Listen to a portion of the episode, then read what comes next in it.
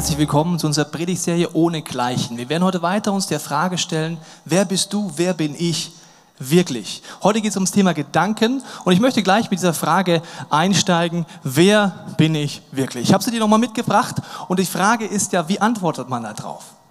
Je nachdem, welche Meinung, welche Prägung, was du in deinem Leben bis jetzt erlebt hast, wirst du eine Antwort geben, wenn ich dich frage, wer bist du wirklich? Und die würde so anfangen, ich bin, wer auch immer, und die Frage ist am Ende, stimmt das? Zum Beispiel, je nach Prägung oder je nachdem, wie stark man es reflektiert, könnte man sagen, ich bin, was ich besitze. Wenn du nicht drüber nachdenkst, über das Thema Identität, wird jemand anders für dich über das Thema Identität nachdenken. Das nennt man zum Beispiel Werbung. Werbung denkt ja viel darüber nach, wie kann ich deine Identität ansprechen mit der Frage, wer bist du, wann bist du was wert? Zum Beispiel, wenn du etwas besitzt. Ich bin, was ich habe. Wenn ich ein schönes Auto habe, bin ich mehr wert, dann bin ich, fühle ich mich besser. Mein Status. Ich bin vielleicht auch das, was ich leiste. Ich bin wer? Was ich leiste. Meine Abschlüsse, mein Titel, meine Doktortitel, in Klammern nur, wenn sie legal erreicht wurden, liebe Freunde. Sonst, glaube ich, ist das nicht ganz so sinnvoll. Das könnte nach hinten losgehen, aber ich bin, was ich leiste. Also äh, in meinem Alltag, in meinem Job, in meiner Umgebung, die Ziele, die ich erreiche. Oder ich bin mein Äußeres. Dass man sagt, okay, ich muss möglichst mein Äußeres aufpimpen und wir leben hier in einer Stadt, die uns da immer Vorschläge macht, in der Werbung und auch im Verkaufsbereich. Also was könntest du anziehen, wie könntest du dich schminken, wie könntest du möglichst dich aufpimpen, damit das Äußere stimmt, weil ich bin, Wer? Mein Äußeres. Stimmt das? Wenn du über die Fragen nachdenkst, merkst du schnell, wenn du deine Identität auf Dinge aufbaust, die heute da sein können und morgen nicht mehr da sein, ist es nicht die Antwort wirklich. Status, Besitz, Leistung und das Äußere sind heute so, morgen so. Die Frage ist, was antwortest du mir, wenn ich dich frage, wer bist du wirklich? Ich glaube, der Satz fängt an, ich bin. Und was dann kommt, ist ganz entscheidend in deinem und meinem Leben. Wir werden uns heute mit Gedanken auseinandersetzen dürfen. Weil ich glaube, bei Identität ist es so, wie wenn man zwei Ichs hätte. Das eine Ich ist das, wenn ich mich angucke, mein eigenes Leben und merke, okay, das eine tue ich, das erlebe ich, da habe ich vielleicht Gefängnis in meinem Leben, da sind Dinge, die vielleicht keiner weiß. Und auf der anderen Seite so ein Ich, so eine Sehnsucht, so könnte wie mein Ich eigentlich aussehen. Und dazwischen ist eine Spannung. Paulus drückt das mal im zweiten Teil der Bibel folgendermaßen auf, aus. Er sagt im Römerbrief, ich will immer wieder Gutes tun und tue doch das Schlechte. Ich verabschaue das Böse, aber ich tue es dennoch. Ich bin in einer Spannung zwischen dem Ich, was tue ich, was erlebe ich und der Sehnsucht, wie könnte es eigentlich sein? Wer bin ich wirklich? Ich glaube, wenn ich den Satz vollende, ich bin Punkt, Punkt, Punkt, spreche ich wie Einladungen in meinem Leben aus. Einladungen an Eigenschaften, Einladungen an äh, Wesenszüge und diese Einladung wird immer ernst genommen. Also ich mache dir ein Beispiel. Wenn ich dich frage, wer bist du und du sagst innerlich, ich bin hässlich oder ich bin dumm oder ich bin nicht liebenswert oder was auch immer oder ich bin meine Taten.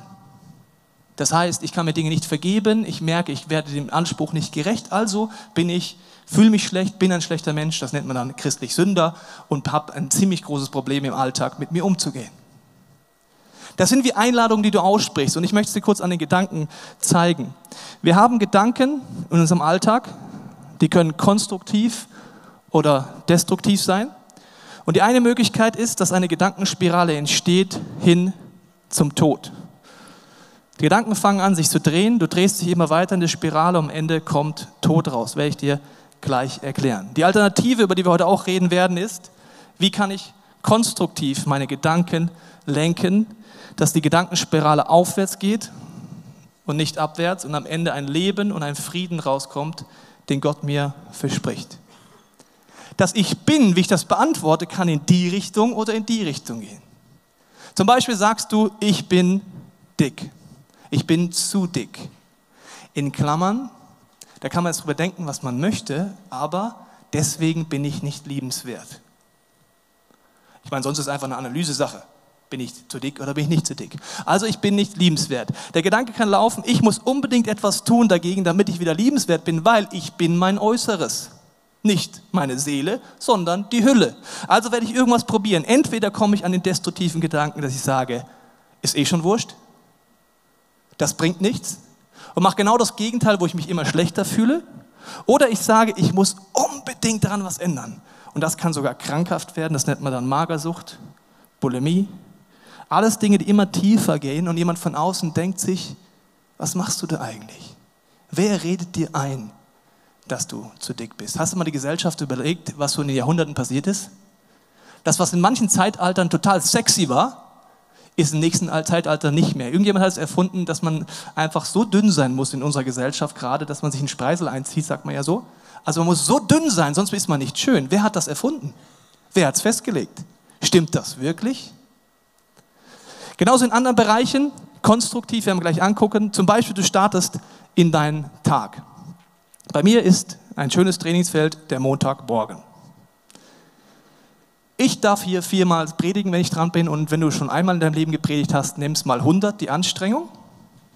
Weil einmal predigen geht, beim zweiten Mal bist du ziemlich K.O., das dritte Mal wirst du definitiv die Grenzerfahrung haben, beim vierten Mal merkst du, das war noch keine Grenzerfahrung, jetzt kommt sie erst. Weil es ist nicht ein Vortrag halt, das ist geistliche Anspannung, zwischendurch Gespräche, Höhen, Tiefen, alles an einem Tag. Sonntags abends bin ich an so einem Punkt, dass ich gerne Michael Jackson damals gewesen wäre, so ein Sauerstoffzelt, bisschen Personal. Das Personal, das nur darauf wartet, was hätte ich gerne, einfach ein bisschen massiert und so weiter. Das Dumme ist, dass meine Frau sonntags abends nach einem Tag mit meinem Sohn nicht unbedingt in der Stimmungslage ist, um all das zu erfüllen, was ich gerne sonntags abends hätte. Und ich fühle mich schwer, ich fühle mich leer, ich fühle mich ausgetusselt und dann kommt der Montagmorgen. Und ich muss zur ersten Stunde in eine kleine Box rein, die nennt sich Schule, in die Turnhalle, mit einigen verhaltenskreativen Kindern, denen es vollkommen egal ist, was ich gestern geleistet habe. Und es geht leider nicht, dass ich zu ihnen sage, ey Jungs, ganz einfach, der Herr Teichen ist müde, gestern viermal, du weißt schon und so für Gott und so, ne? also ich habe keine Kraft mehr, ich liege hinten auf dem Mattenberg, spielt mal. Sondern die Eltern im Raum wissen, Erziehung kostet Kraft, bei verhaltenskreativen Kindern kostet sie dreimal Kraft. Das heißt, ich bin gerade am Höhepunkt meiner Woche von der Spannkraft und lauf rein. Und jetzt geht's los, der Tag morgens, wie stehe ich auf? Oh Mann der Montag. Das wird wieder anstrengend. Die hobellosen Kinder, die da gleich kommen, die werden bestimmt wieder irgendwelche dumme Sachen machen. Außerdem bin ich eh ein Opfer. Schau mal, wie viel gestern geleistet hat. Hat jemand Danke gesagt? Nein. Und so gehe ich in den Tag. Das nennt man Self-Fulfilling Prophecy. Die Wahrscheinlichkeit liegt bei 99,9 Prozent, dass ich den Montag abhake, runterspule und am Ende nur froh bin, den einigermaßen rumgebracht zu haben. Es geht genauso andersrum. Das trainiere ich. Und das kannst du auf deinen Punkt trainieren. Ich weiß nicht, ob es irgendwas in deinem Arbeitsalltag ist, ob es irgendwas ist, wo du keine Lust drauf hast, weil das Problem ist, die Montage meines Lebens sind Lebenszeit, die kommt nie wieder. Und wie ich die nutze, ob sie destruktiv wird oder positiv, liegt hier oben mit Gottes Hilfe in meinem Herzen. Ich kann auch einsteigen, das trainiere ich und das ist nicht einfach bei meinen Montagen, sage ich dir. Ich trainiere, Jesus, hilf mir, dass ich heute Situationen erlebe, wo du mich beschenkst. Schenk du mir Liebe, schenk du mir Freude, schenk du mir dankbare Momente, wo ich erlebe, dass es ein Geschenk ist, dieser Tag mit allen Begegnungen, mit allen Kindern und allen Erwachsenen. Und im Alltag dann noch zu sagen, Jesus, hilf mir innezuhalten. Wenn du nicht deine Gedanken prägst, wenn du nicht deine Gedanken ausrichtest, werden sie in irgendeine destruktive Weise weitergehen. Du kannst das jetzt auf alles Mögliche übertragen. Ich mache dir noch ein letztes Beispiel und dann darfst du das für dich ausprobieren. Ich habe einen jungen Mann getroffen und der hatte im Bereich Beziehung, also jung, Anfang 30, also relativ jung, für mich jung. Ähm, und der hatte so den Gedanken im Bereich Beziehung, dass er ein Zonk ist. Kennt ihr immer noch einen Zonk? Ja, die Älteren unter uns kennen den Song. Das war mal so eine Fernsehshow, da gab es verschiedene Türen. Und wenn du falsch gewählt hast, hast du einen Song bekommen. Der Song sah nicht schön aus und der Song, da hast du verloren.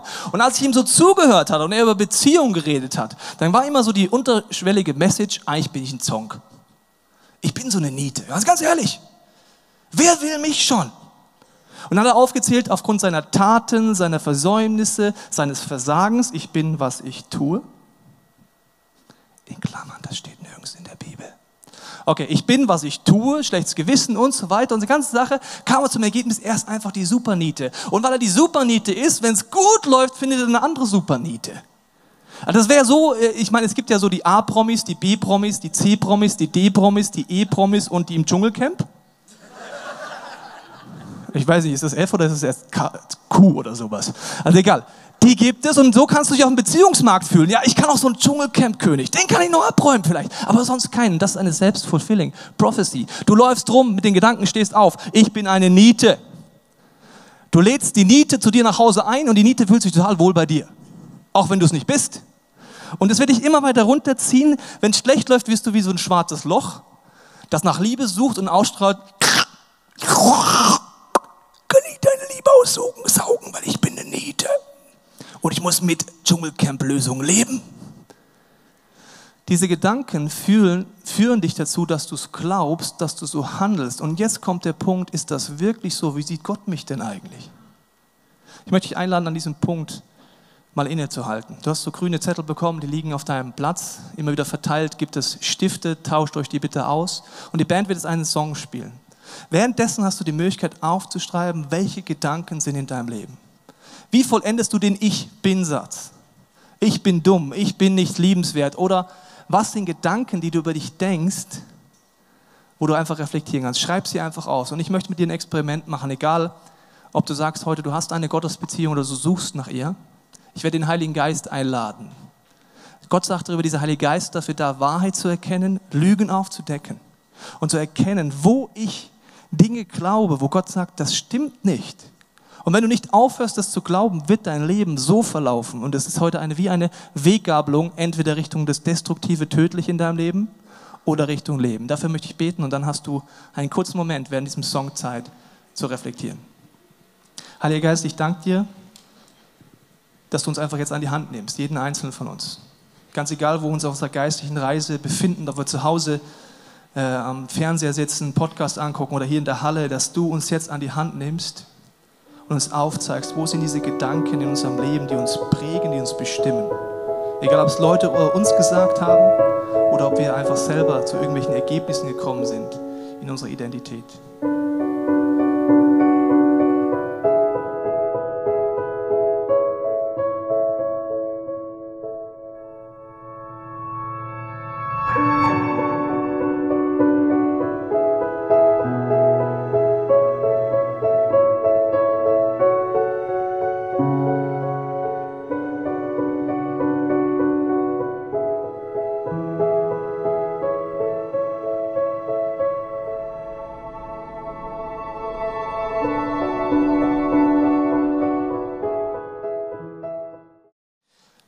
Das aufgenommen, diesen Gedanken, ich will mich auf Gott ausrichten. Und ich denke, dieses Ausrichten ist auch mit diesem Zettel der erste Schritt gewesen.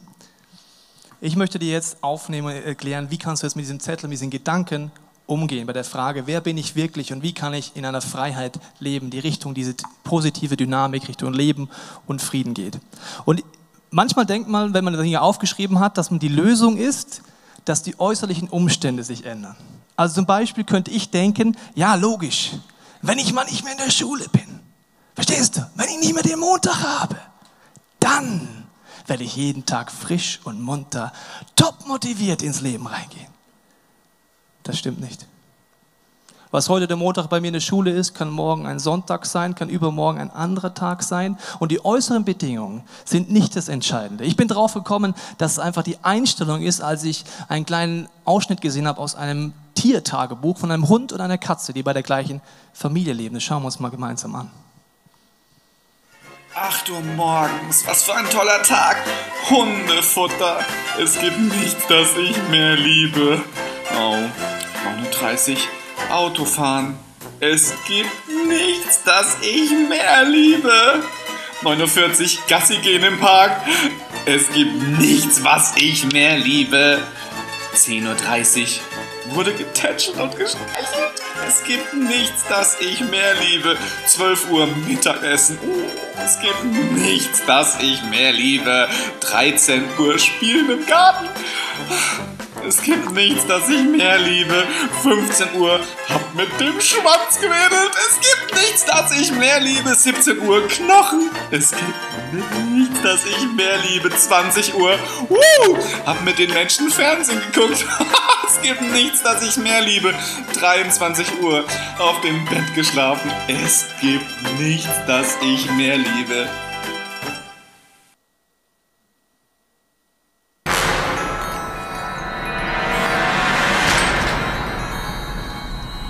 Tag 983 meiner Gefangenschaft.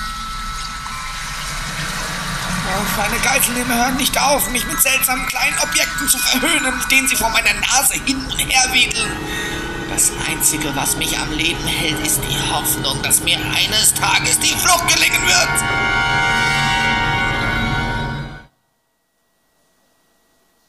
So sieht es ein bisschen sieht mein Montag aus, in diesen Spannungen zwischen dem Hund und der Katze. Und ich glaube, die Rahmenbedingungen sind nicht so entscheidend. Es wäre schrecklich, wenn die gute Nachricht, das wäre auch keine gute Nachricht von Jesus, wäre ja, deine Rahmenbedingungen sind halt einfach das Einzige, was zählt. Sondern Jesus redet von einer Freiheit in Gedanken und hier, egal wie die Rahmenbedingungen sind. Ob du diesen Montag hast oder nicht, ob du andere Situationen hast oder nicht. In der Bibel heißt es im zweiten Teil, in Philipperbrief, richtet eure Gedanken auf das, was schon bei euren Mitmenschen als rechtschaffend, ehrbar und gerecht gilt, was rein liebenswert und ansprechend ist, auf alles, was Tugend heißt und Lob verdient. Hier steht, richte deine Gedanken aus. Und ich möchte mit dir jetzt drüber reden, wie kannst du deine Gedanken lenken, weil wenn du sie nicht lenkst, lenkt sie jemand anders für dich entweder die Werbung oder jemand, der was ausgesagt hat. Und die Frage ist, wie komme ich immer zu dem Punkt, wirklich, Gott, siehst du das eigentlich auch so? Ist das die Wahrheit oder glaube ich eine Lüge? Ich habe ein Zitat gelesen von äh, Leuten, die sich in der Hirnforschung beschäftigt haben. Da heißt es, welche Synapsen hier oben bestehen bleiben und welche verkümmern, hängt von ihrer geistigen Gewohnheit ab. Wo es keinen Verkehr gibt, macht der Laden dicht. Was heißt das? Wenn du dir eintrainierst, diese Ich Bin-Sätze, und die sind oft unterbewusst. Die sind nicht äh, im Moment da. Ich habe mal einen Tipp. Du kannst mal probieren, so alle halbe Stunde an deinem Smartphone oder irgendwo einen Wecker zu stellen und zu überlegen, was denke ich in dem Moment. Probier das mal aus. Also einfach von jetzt auf gleich, bip, bip, bip. Was habe ich gerade gedacht? War es ein guter Gedanke? War es ein konstruktiver oder ein destruktiver Gedanke? Guter Test, mal ein bisschen zu rauskriegen, was in mir ist. Aber wenn ich meine Synapsen eintrainiere, in eine Richtung, ich bin nicht liebenswert, ich bin nicht liebenswert, das wird so tief eingeprägt hier oben und irgendwann ist die Nicht-Liebenswertigkeit ein WG-Genosse von dir und du glaubst das wirklich. Das Gute ist, du kannst es genauso positiv eintrainieren. Das nennt die Bibel Situationen, wo du göttliche Verheißungen ernst nimmst und dein Leben reinholst. Ich habe dir eine Bibelstelle mitgebracht im Hebräerbrief, da heißt es, denn wenn man noch Milch geben muss, der ist unerfahren in dem Wort der Gerechtigkeit, die Bibel. Denn er ist ein kleines Kind. Feste Speise aber ist für die Vollkommenen, die durch den Gebrauch der Bibel geübte Sinne haben und Gutes und Böses unterscheiden können. Hier heißt es, dass wenn du die Bibel anfängst, mit dem Heiligen Geist zu leben, durch den stetigen Gebrauch, also nicht einmal im Jahr, nicht einmal im Monat, stetigen Gebrauch du gut und böse unterscheiden kannst. Die Bibel ist der Meinung, wenn du sie ständig anfängst zu anzugucken, drin zu leben und zu gucken, was hat es mit meinem Leben zu tun, wie so ein Spiegel zu schauen, werden deine Gedanken schnell merken, das ist die Spirale oder das ist die Spirale. Weil wenn du es nicht tust, du kannst dich an jeden Gedanken gewöhnen. Das ist ein bisschen so wie unser Meetingzimmer im Office vom ICF. Dort ist manchen Tagen ein Meeting nach dem anderen. Und jedes Mal die gleiche Szene. Wenn die Nächsten reinkommen, anklopfen, hallo, wir haben das jetzt gebucht, das Zimmer, kommt immer die erste Situation, die so, hier stinkt! Fenster auf! Die drin sitzen, fühlen sich ein bisschen beleidigt, ein bisschen auf den Chips getreten, aber es stimmt. Die Luft ist verbraucht nach zwei Stunden. Ich weiß nicht, ob jemand gepupst hat oder nicht, aber jedenfalls, es riecht immer dann da drin. Gibt verbrauchte Luft, die, die drin sitzen, die haben das gar nicht gemerkt, für die ist vollkommen normal. Erst als Sauerstoff reinkommt, merkst du, ach, das war Sauerstoff. Ach so, deswegen kann ich nicht mehr denken. Du kannst dich in deinem Leben einmisten wie in dem Meetingzimmer. Alles ist wie, fängt an zu stinken. Du merkst es aber gar nicht, weil du einfach so mittendrin sitzt. Manchmal brauchst du im Moment wie das Fenster aufmachen, Sauerstoff rein und merkst, ja stimmt, die Luft ist ziemlich verbraucht. Das ist das Bibellesen. Die Leute, die jetzt schon länger mit Gott unterwegs sind, in diesem Raum oder auch zu Hause beim Podcast gucken, denken dann immer schnell, ah ja, das ist so eine geistliche Übung. Pflicht, das sollte man tun. Das müsste man tun. Als Rest sollte und müsste sind so die beiden schlechtesten WG-Genossen, die du haben kannst. Seit Weihnachten kurz danach sollte ich und müsste ich auch eigentlich den Tannenbaum, der bei uns auf dem Balkon liegt, zum Wertstoffhof fahren. Das denke ich seit drei Monaten. Ich müsste mal, der, der Mann sollte mal. Ich habe es gestern gemacht. Ja, aber sollte und müsste, hat mir das drei Monate geholfen? Nein, überhaupt gar nicht. Sollte und müsste im Glauben ist genau das Gleiche. So eine Krampfübung. Ja, man müsste mal das Christi Bibel lesen und ich sollte das doch mal tun. Ich habe so Spaß. Und dann wunderst du dich, dass das alles ein Krampf ist. Natürlich ist eine Pflichtübung nicht schlecht, natürlich sind Rituale nicht schlecht, aber ich möchte ein paar Tipps geben, wenn du sagst, okay, das will ich ausprobieren, ob man die Bibel wirklich so benutzen kann, um gut und böse zu unterscheiden. Ob es wirklich ist, dass Gott recht hat, dass ich da wie so einen Spiegel brauche, eigentlich täglich brauche und schlauerweise am Morgen brauche. Weil ich habe dir erzählt von meinem Montag, am Morgen entscheidet sich schon, wie mein Tag verläuft. Und ich merke, es gibt so Punkte, möchte Beispiele geben, dass es wichtig ist, was für eine Sehnsucht hast du in deinem Leben und wie kannst du die nutzen, auch zum Bibellesen. Es gibt so Ansätze im Christentum, wo du schlecht, schnell ein schlechtes Gewissen gemacht kriegst oder jemand kommt und sagt, nein, nein, nein, das darfst du aber nicht. Was aber oft ein Hinweis ist, wie du wieder neue Leidenschaft in deinen Glauben reinkriegst. Zum Beispiel, hast du materielle Wünsche? Hm, vielleicht, also manche. Ne? Und dann kommst du in eine Predigt und hörst du, du, du, du, du, das geht aber nicht als, als Christ, also ganz ehrlich, materielle Wünsche. Ja, das geht ja gar nicht. Das ist doch noch die Welt oder irgend so Schmarrn, weil die Leute nicht wissen, was die Welt ist, aber ist ein anderes Thema. Und dann, vielleicht ein anderer Punkt, jemand sagt, ich habe Erfolgsdrang. Wenn ich was mache, dann will ich das richtig gut machen. Ich will Nummer eins sein. Oder du sagst, ich habe Sehnsucht nach Beziehung. Alles drei Sachen, wo je nach Prägung jemand sagt zu dir, das, das geht aber nicht als Christ. Es ist aber eine Sehnsucht in dir. Die Frage ist, warum gibt Gott dir dieses Verlangen? Und wie kannst du es gesund leben? Jesus vergleicht es mal mit deinem Schatz im Acker und sagt, wenn du diesen Schatz im Acker wirklich willst, das hat Kraft, nicht müsste, sollte, sondern wenn du eine Sehnsucht hast. Im Psalm heißt es mal über Gott folgendermaßen, da heißt es, schmeckt und seht, wie freundlich der Herr ist. Wohl dem, der ihm traut. Schmecken und sehen. Ein Bekannter von mir stellt mir folgende Frage letzthin. Er fragt mich, magst du Gott, Tobias? Und die Frage stelle ich jetzt auch mal. Okay, bist du bereit? Weil seine zweite Frage fand ich cool. Achtung. Magst du Gott? Kurz für dich selber beantworten, an deinem Platz, zu Hause, vor dem Rechner.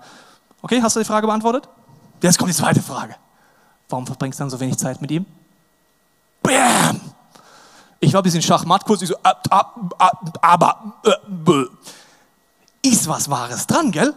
Also wenn du mir erzählen würdest, ich mag meine Kinder so sehr, aber Zeit verbringen will ich möglichst nicht, ich komme möglichst spät nach Hause, dass die Pracker schon schlafen. Ich mag meine Frau so sehr, aber wenn wir einen Abend haben, wo wir verabredet sind, dann schaue ich, dass ich möglichst lange in der Arbeit bleibe, um möglichst nur noch kurz vorm Schlafen zu gehen, Schatz, bist du schon müde? Oh, schade, schlaf gut. Was ist passiert mit dir und mir, wenn du mit Gott unterwegs bist, dass wir manchmal keine Zeit verbringen wollen? Liegt es vielleicht daran, jetzt mache ich dir Tipps. Einmal, wenn du vielleicht das in dir hast, dass du sagst, materielle Wünsche, könnte es sein, dass Gott es in dich reingelegt hat, dass du wirklich viel Geld verdienen kannst. Und ich sage können. Wollen tut das jeder. Also ich würde auch gern Geld verdienen, viel Geld. Will jemand kein Geld, auf keinen Fall Geld verdienen? Du kannst dein Geld 100% mir abgeben. Also wenn du sagst, ich will das einfach nicht, jeder will Geld verdienen. Kann es jeder? Nein. Schau dir mal die Gehaltstabellen an in München. Denke ich mir immer, wenn ich den Durchschnittslohn angucke, dann denke ich mir immer, was müssen denn manche Leute hier verdienen, wenn das der Durchschnittslohn ist? Also es ist ein Können, es ist eine Gabe, die Gott gegeben hat. Es kann sein, dass es nur darum geht, den Geber der Gabe in Verbindung mit meiner Gabe zu setzen. Dann danke Gott, dass du mir die Möglichkeit gibst. Danke, dass ich mir auch materielles erfüllen kann, aber dass eine Leidenschaft in mir ist, auch Möglichkeiten zu haben, viel Geld freizusetzen. Oder Erfolgsdrang. Erfolgsdrang ist in meinem Leben. Ich kann sagen, das darfst du nicht als Pastor. Natürlich darf ich das. Was glaubst du, warum ich Bayern-Fan bin und nicht Cottbus? Es gibt anderen Zugang, ganz, ganz, ganz frei gesprochen. Also ich mag es, Erster zu sein. Es gibt Leute, die haben anderen Zugang, die lieben es zu leiden. Ja, das ist ein anderer Zugang im, äh, im Sport auch. Also ich mag Erster zu sein. Ich liebe das. Warum ist diese Kirche, wie sie ist? Warum sagt sie nicht 1300 Gottesdienstbesucher? Tschakka! We did it! Lass uns ein Buch schreiben, eine Chronik rausgeben. Jetzt machen wir einfach nichts mehr. Lass uns zufrieden sein. Weil in mir und in anderen dieser Kirche der Wunsch ist, es muss mehr geben. Und wenn ich was anfange, dann will ich nicht sagen, ja, lass uns hinrotzen und sagen, Halleluja, der Heilige Geist hat's gemacht. Das ist tief in mir drin. Das kann man ungesund leben, ja, aber man kann es auch gesund leben, den Biss behalten. Immer sagen, Gott, es muss mehr geben. Das ist etwas, was mich anspornt, mit Gott Zeit zu verbringen. Weil das mich dazu bringt zu beten. Wenn du große Visionen hast, merkst du schnell, das schaffen wir nie. Wenn du kleine Ziele hast, schaffst du schnell. Das bringt mich ins Gebet, das bringt mich ins Bibellesen. Also das, was Gott in mich reingeht, ist eine Leidenschaft. Bei Beziehungen kann es sein, dass du eine Gastgeberbeziehung hast, dass wichtig ist, das zu heben und anzuwenden. Was hilft dir, wenn wenn du schon länger mit Gott unterwegs bist, diese Leidenschaft wieder neu zu finden und sagen, ich will schmecken und sehen, wie Gott ist. Ich will dieses Buch aufschlagen. Vielleicht Know-how brauchst du. Vielleicht bist du ganz frisch mit Gott unterwegs auf der Suche. Dann geht es meistens relativ automatisch. Also jeden, den ich kennenlerne, der frisch mit Gott unterwegs ist, frisst die Bibel auf, auf Deutsch gesagt. Aber Gutes und Böses unterscheiden, hier gesund zu werden, ohne die Bibel, ist biblisch gesehen nicht möglich. Wenn du dich aufmachst, danach möchte ich dir noch ein paar Tipps geben, weil ich glaube, es ist wichtig, dass du das Individuelle auch immer wieder suchst und nicht irgendwie versuchst zu kopieren. Zum Beispiel in diesen Qualitätszeiten, wenn du die Bibel aufschlagst, sagst, Heiliger Geist, zeig mir mal, wie du mein Leben siehst, was dir wichtig ist. Vielleicht hast du gedacht, es ist wichtig, jemanden zu kopieren, weil irgendjemand hat mal Bibellesepläne erfunden. Hast du vielleicht schon mal von gehört. Das hat irgendjemand erfunden, dem das geholfen hat und meistens ist das ein korrekt gewissenhafter Mensch gewesen meiner Persönlichkeit liegt das nicht wirklich, muss ich dir sagen.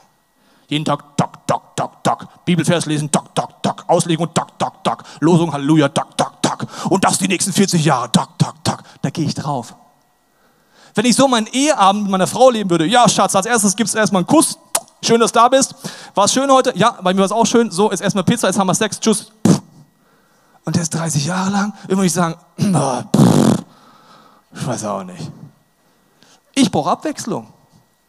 Ich muss Gott immer wieder fragen, wie darf ich die Bibel lesen? Ist ein Thema dran? Darf ich dich äh, auf eine andere Art suchen? Ist es dran, einen Bibelleseplan? Okay. Ist es dran, ein Buch zu lesen? Und ich brauche immer wieder so einen Startschuss.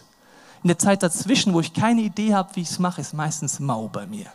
Im Moment ist gerade mau, weil ich gerade noch nicht die Idee habe, auf welche Art ich diesen täglichen Gebrauch gerade machen darf. Ich weiß nicht, ob es bei dir gerade so ist, aber ich lade dich ein, einfach in den nächsten Minuten einmal zu überlegen, wie willst du zum ersten Mal oder neu diesen stetigen Gebrauch in deinem Leben haben von der Bibel? Sagen, Gott, zeig mir mal, wie du mich siehst. Stimmt das wirklich? Zeig mir meine Gedanken. Und du kannst auch jetzt, heute, hier in diesem Moment, in den nächsten Minuten sagen, ich gehe praktische Schritte. Weil wenn du heute entdeckt hast auf deinem Zettel, ich habe wieder Sachen aufgeschrieben, wenn du entdeckt hast Dinge auf deinem Zettel, die die Tendenz haben, dich in diese Spirale reinzuführen, hast du jetzt gleich folgende Möglichkeit, zu sagen, Jesus, hier bin ich. Weil Jesus macht keine Sprüche, er lässt Taten folgen. An Ostern feiern wir, dass er am Kreuz stirbt dafür, dass egal wie destruktiv deine Gedanken sind, egal wie die Synapsen eingefahren sind seit Jahrzehnten, egal was Leute über dich ausgesprochen haben, egal welche Glaubenssätze du hast, er sagt, ich kann dir helfen, dass dein Leben wieder positiv verläuft, dass deine Gedankenspiralen zum Leben gehen. Und du kannst diesen Zettel nehmen in den nächsten Minuten und an eine der Stellen gehen, wo die Kerzen scheinen, hinten oder auf den Seiten. Dort ist zum einen ein Mülleimer. Und ein Mülleimer ist für Müll erfunden worden. Und was hier drauf steht, ist oft Müll. Wenn nicht, behalte es, wenn du die Aufgabe falsch verstanden hast, aber wenn du es richtig verstanden hast, steht da Müll drauf. Und du kannst dort hingehen und einfach in so klein reißen, wie du willst, als Herzschritt, Jesus, ich tausche das jetzt bei dir ein. Ich schmeiße in diesen Mülleimer. Ich will diese Gedanken loslassen. Gib mir positive Gedanken. Fang an, durch die Bibel mir zu zeigen, wie du mich siehst. Dass ich den Wert entdecke, dass du sagst, ich liebe dich bedingungslos. Dein Wert ist nicht deine Leistung. Dein Wert ist nicht deine Taten, nicht dein Status, nicht deine Äußerlichkeiten, sondern ganz tief drin, davor, wo du vielleicht Angst vor hast, hinzugucken, deine Seele. Und dann diesen Punkt neben dem Mülleimer ist auch das Abendmahl an diesen Stationen aufgebaut.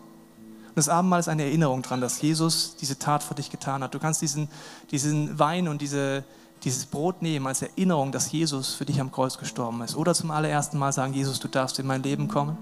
Ich nehme dieses Symbol an, dass du Veränderungskraft in mir bewegst. Ich möchte für diese Zeit beten. Und dann entscheidest du, ob du die gesungenen Bete nutzt, ob du die Stationen nutzt, wie du darauf reagieren möchtest. Jesus, ich danke dir, dass du uns einlädst, heute zu dir zu kommen. Zum ersten Mal wieder neu mit all den Dingen, die wir über uns glauben, die wir aussprechen, wo wir sagen, ich bin, Punkt, Punkt, Punkt. Und du uns herausforderst jetzt mit dem Heiligen Geist zu sagen, das stimmt nicht, dass du Lügen aufdecken möchtest, dass du uns sagen willst, du kannst zu mir kommen, zu diesem Mülleimer. Und Jesus, du bist auf einer Müllhalde gestorben, übertragenen Sinne. Und deswegen können wir zu dir unseren Müll bringen, alles, was uns belastet, und wir können gleichzeitig wieder neu sagen, Jesus, füll du mich auf, fülle mich mit positiven Gedanken auf und hilf mir im Alltag einen Weg zu finden, durch den stetigen Gebrauch der Bibel meine Gedanken auszurichten aufs Leben.